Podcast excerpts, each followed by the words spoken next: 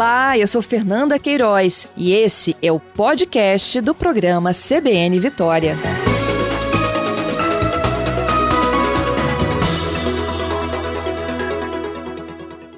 Bom dia, Marcelo. Bom dia. Obrigada dia, pela sua participação, Marcelo. Ah, eu que agradeço. Desculpe, né, na sexta-feira teve o pedido também da gente conversar um pouquinho, mas acabou que não foi possível. Não, eu, eu imagino. Você estava em, em reunião de secretários da Fazenda. É, exato. E aí, Marcelo, é, na prática, assim, né, para o nosso ouvinte entender, o que é essa decisão que foi adotada pelo Espírito Santo e por alguns outros estados, né? E, na verdade, não é nenhuma opção, né? Há uma necessidade de seguir, não é isso? A redução da alíquota do ICMS. É, há uma polêmica sobre isso, né? É, a edição da, da lei complementar alguns estados interpretam, mas é uma interpretação jurídica, uma questão bem técnica. Alguns estados entendem que essa lei ela é auto-aplicável e, consequentemente, os estados têm que atender, ao passo que outros estados, né, por meio das suas procuradorias do estado, entendem que essa lei não tem auto-aplicabilidade, né, porque é, entendem que a competência tributária para discutir ICMS é exclusiva dos estados e, portanto, caberia a esses estados estabelecer redução, alteração, aumento de, de qualquer coisa que envolva o ICMS. Né? Como nós aqui é, optamos né, para não levar essa questão jurídica para frente, nós optamos por, né, considerando também a necessidade de aumentar a colaboração dos estados na redução dos preços dos combustíveis, optamos por fazer o decreto com as respectivas reduções de alíquota e depois um convênio para fazer também reduções de base de cálculo. Uhum. E aí o, a, a redução de 27 para 17 vale para o etanol e para a gasolina.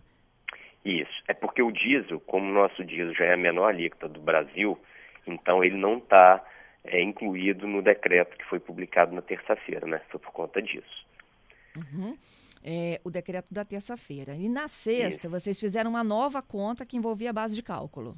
Isso. É só para deixar claro que o decreto que foi publicado na terça-feira, ele inclui também os serviços né, de telecomunicações e também energia elétrica, né? Então, é, nesses dois últimos casos, né, energia e telecomunicação, houve também a redução de alíquota de 25% para 17%.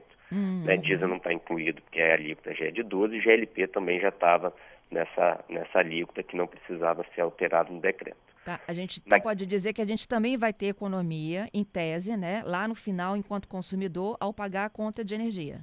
É, nesse caso da energia e do serviço de telecomunicação, ela nem é em tese, ela é real, né? Porque é, vai, ser, vai ser muito evidente a redução da alíquota. Todo, contribu todo consumidor de energia elétrica, de serviço de telecomunicação, vai ter redução de 8% da sua conta.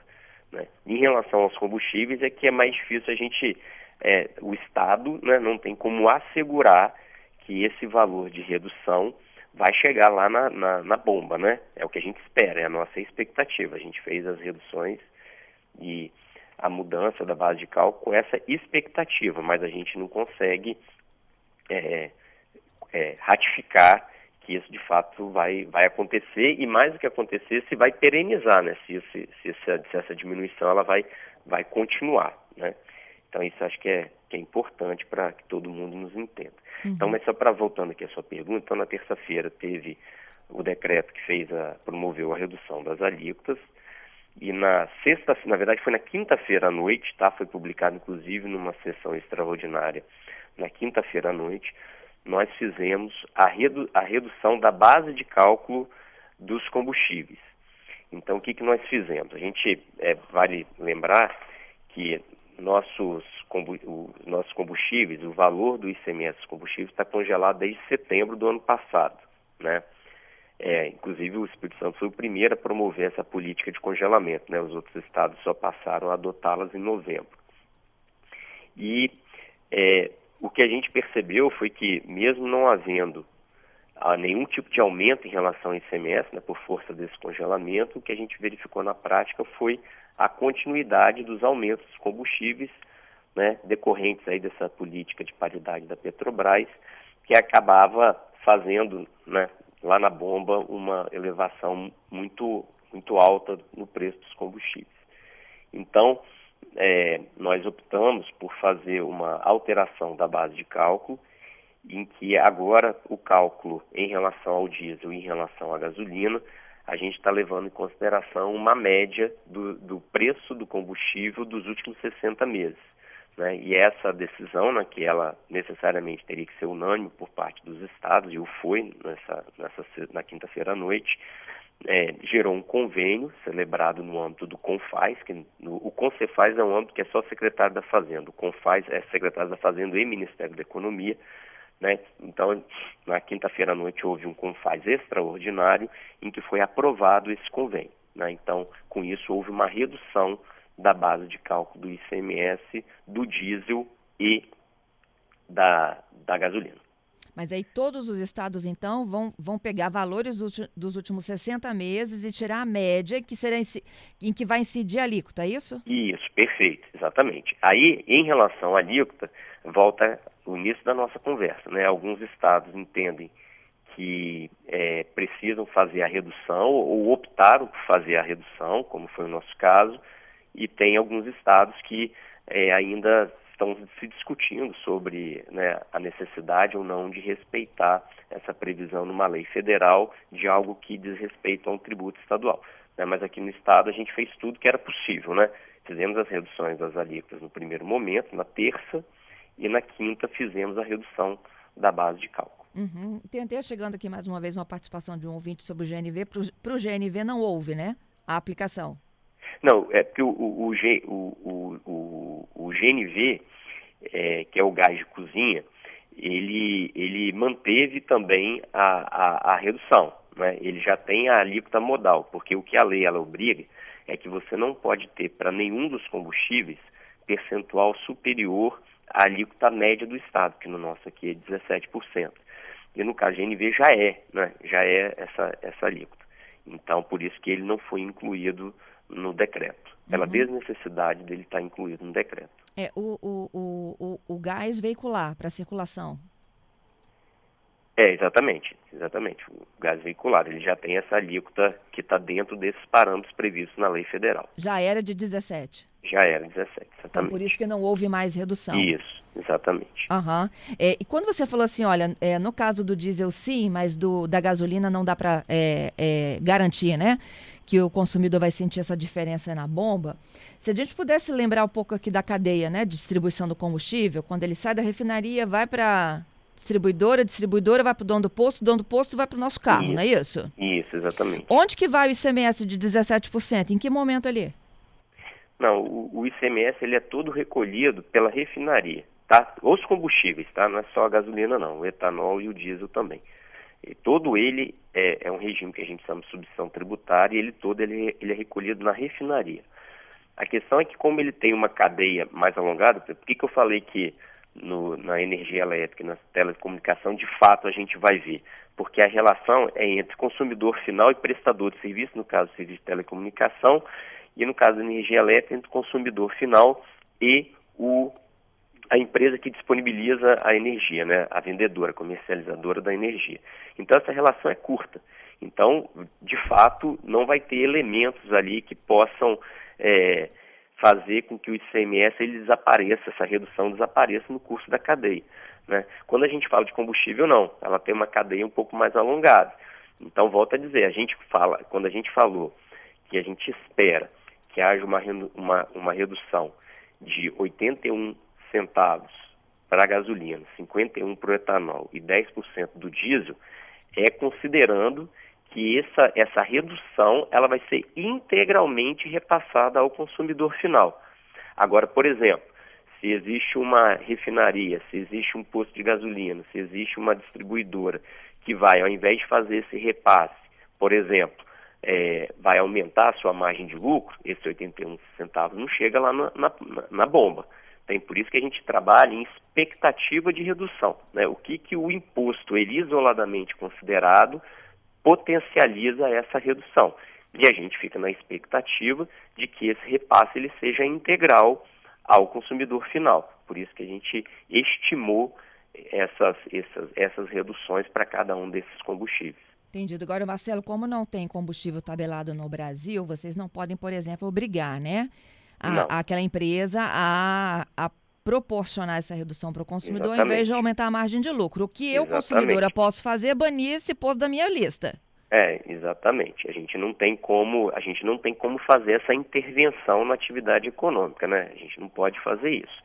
Então a gente está fazendo nosso papel de é, fazer essa, essa redução e a gente está acompanhando, né? A gente vai fazer um acompanhamento para ver se efetivamente isso vai ter o resultado esperado, né? Então, é o nosso papel agora, a gente adotou as duas políticas tributárias que eram possíveis, além daquela que já havia sido adotada, né, que era do congelamento, e agora a gente vai fazer um acompanhamento de como isso vai funcionar no mercado, até para depois definir o que, que, o que, que a gente vai é, orientar mais para frente. Entendido. Tem, tem, tem prazo de validade essa redução? Não, não tem prazo de validade. Não tem prazo de validade, mas a gente tem que fazer um acompanhamento, porque assim, o que, que a gente tem visto já há algum tempo, né, mais de um ano, em relação ao preço dos combustíveis. A gente está vendo um, um, esforço muito acentuado né, por parte dos estados na redução da arrecadação do ICMS, né, vide aqui o nosso caso, é, só em relação a esses serviços, né, é, telecomunica é, é telecomunicações, a redução de energia, dos combustíveis, o Estado vai perder nos próximos seis meses 1 bi 150 milhões, quer dizer, bilionária perda, do, né, só em relação aos combustíveis são 510 milhões, e a gente fica assim na expectativa de que também haja uma, um movimento um pouco mais acentuado né, por parte do Poder Executivo Federal e o Congresso Nacional para que se, sejam feitas as políticas econômicas que os estados, e aqui não é só o Espírito Santo, né, são os, os estados, todos eles, os 27, a gente discutiu bastante isso na, no Concefaz e no Confaz, que foi aqui em Vitória, né, na quinta, quarta, quinta e sexta semana passada, que aí se o governo federal e o Congresso Nacional não adotarem as medidas corretas, daqui a pouco toda essa perda de arrecadação que a gente está tendo não vai reverter para a redução dos preços dos combustíveis, né? E é por isso que a gente tem insistido na necessidade de se adotar a política de subsídio para o diesel, né? Isso é uma política importante, a gente está defendendo ela desde setembro do ano passado, e em especial que seja aprovado na Câmara dos Deputados um projeto que é, foi já aprovado pelo Senado Federal, os estados participaram bastante, eu mesmo fui em várias reuniões com o relator, que era o senador Jean Paul, que é a aprovação da conta de estabilização, né, que é exatamente aquele fundo que tem por objetivo fazer com que os dividendos que têm sido recebidos pelo Poder Executivo Federal sejam revertidos nessa conta de estabilização para que quando haja um aumento por parte da Petrobras, ao invés de ser repassado ao consumidor final, isso seja absorvido, seja amortecido por esse, por esse fundo de estabilização. Se a gente não fizer isso, a gente está vendo os estados aí, né, fazendo mais outras duas políticas de redução, mas se vem amanhã a Petrobras faz um aumento aí de 10%, nossa redução da alíquota vai embora, né? Uhum. Então, é, o Estado está fazendo a parte dele, mas a gente fica na expectativa aí que o, a Câmara dos Deputados avance na aprovação desse projeto e que, o, e que a Presidência da República consiga também avançar no subsídio aí para os caminhoneiros, para os taxistas e para os motoristas de aplicativo. Ok. Marcelo, vamos juntos aqui para o Repórter CBN, a gente volta até para falar de como administrar essa perda aqui, estados e municípios, tá bom? Um instantinho tá só. Joia. 11:33 retomo a minha conversa aqui com o secretário de Estado da Fazenda, Marcelo Altoé. O secretário explica aqui detalhadamente, né, como que funciona o cálculo então do ICMS e também da revisão da base de cálculo para o preço do combustível, daquele que a gente coloca lá na bomba, tá, gente? Não é aquele que a Petrobras entrega na hora da distribuição, não. E quanto que isso pode impactar, não só na conta do combustível, porque a redução também está valendo para energia e telefonia. Marcelo, eu fiquei com uma duvidazinha aqui antes do repórter CBN, quando você falou, né, que acredita que há necessidade de mudanças é, num fundo que é de compensação ou de amortização. É, o, o, Estado vai rever tudo aquilo que ele deixou de ganhar ou não? Ah, só para que esse tema acaba que esses, esses, esses detalhes fazem diferença. Ué, a gente não está falando de compensação, não, tá? Esse fundo, essa, esse, essa cota, conta de estabilização, é uma conta, é uma, é uma forma que foi identificada pelo Senado Federal, uma lei que foi aprovada, que os estados participaram dessa discussão, que é o seguinte, vai se pegar, por exemplo, um valor de gasolina, exemplo, seis reais, né, e vai fixar se, a, o projeto de lei estabelece isso, tá? Esse projeto de lei aprovado no Senado. Então, vai fixar que o preço da, da, do gasolina é seis reais. Se a Petrobras fizer um aumento desse preço de gasolina, por exemplo, em 10%, iria para 6,60. Então, esse valor, ao invés de ser é, repassado na cadeia produtiva, ela seria suportado por essa conta de estabilização. E aí, qualquer aumento, já que se optou por não intervir, né, fazer nenhum tipo de intervenção na política de preço da Petrobras, é, essa conta de estabilização iria é, suprir é, esses aumentos do preço de combustível. Aí sim seria um remédio adequado para tratar esse tipo de doença, que é o aumento dos preços de combustível. Somente isso é possível fazer com que a gente tenha uma garantia de que não vai haver novos aumentos. Não tem outra forma, entendeu? Não, não existe outra forma. Só para você ter ideia, se a gente pegar os preços especificamente aí da Petrobras nos últimos 12 meses foi mais de 67%. Então, o que a gente tem insistido é, não adianta querer dizer que são os tributos a forma de que tem gerado o aumento, da aumento do preço do petróleo, porque isso não é verdade. E a maior prova que nós temos é, uma, é, um, é um dado empírico, provado. Né? O ICMS está congelado desde setembro e nunca houve redução do preço de combustível. Por quê? Porque o ICMS ele é algo que não tem nenhuma contribuição para o aumento. Né? Claro que o ICMS, como todo tributo, faz parte da composição de, de, de, de custo, né, de despesa para a operação de combustível, tanto é que agora a gente está fazendo reduções e a tendência é que isso caia. Mas se não for enfrentado o problema adequadamente, se você vê, não sei se você vai lembrar, a gente discutiu isso, eu lembro que eu estava eu tava até numa reunião em São Paulo, em outubro a gente estava discutindo sobre isso, uma entrevista uhum. para você. E o que a gente viu de lá para cá? Na época a gente estava conversando porque a gente estava discutindo naquele momento com o Senado Federal o que hoje já foi aprovado lá no Senado. E não foi até hoje adotada essa política adequada. Né? Então, é, a gente não tem como é, resolver esse problema se não forem adotadas medidas econômicas adequadas e essa é a principal delas. Né? Entendido. Né? Bom, e, e, essa perda para o Estado e para os municípios, porque vocês já passam parte do que vocês arrecadam de CMS, né? Exatamente, né? Desse 1 bi 150 milhões, é, 25% disso vai ser perda para os municípios, 25% vai ser perda, em tese perda para a educação e 12% para a saúde. Né? No caso de saúde e educação, é, isso não vai ocorrer na prática, porque nós iremos né, suprir essas, essa perda de arrecadação do segundo do, desse semestre que começou hoje, né?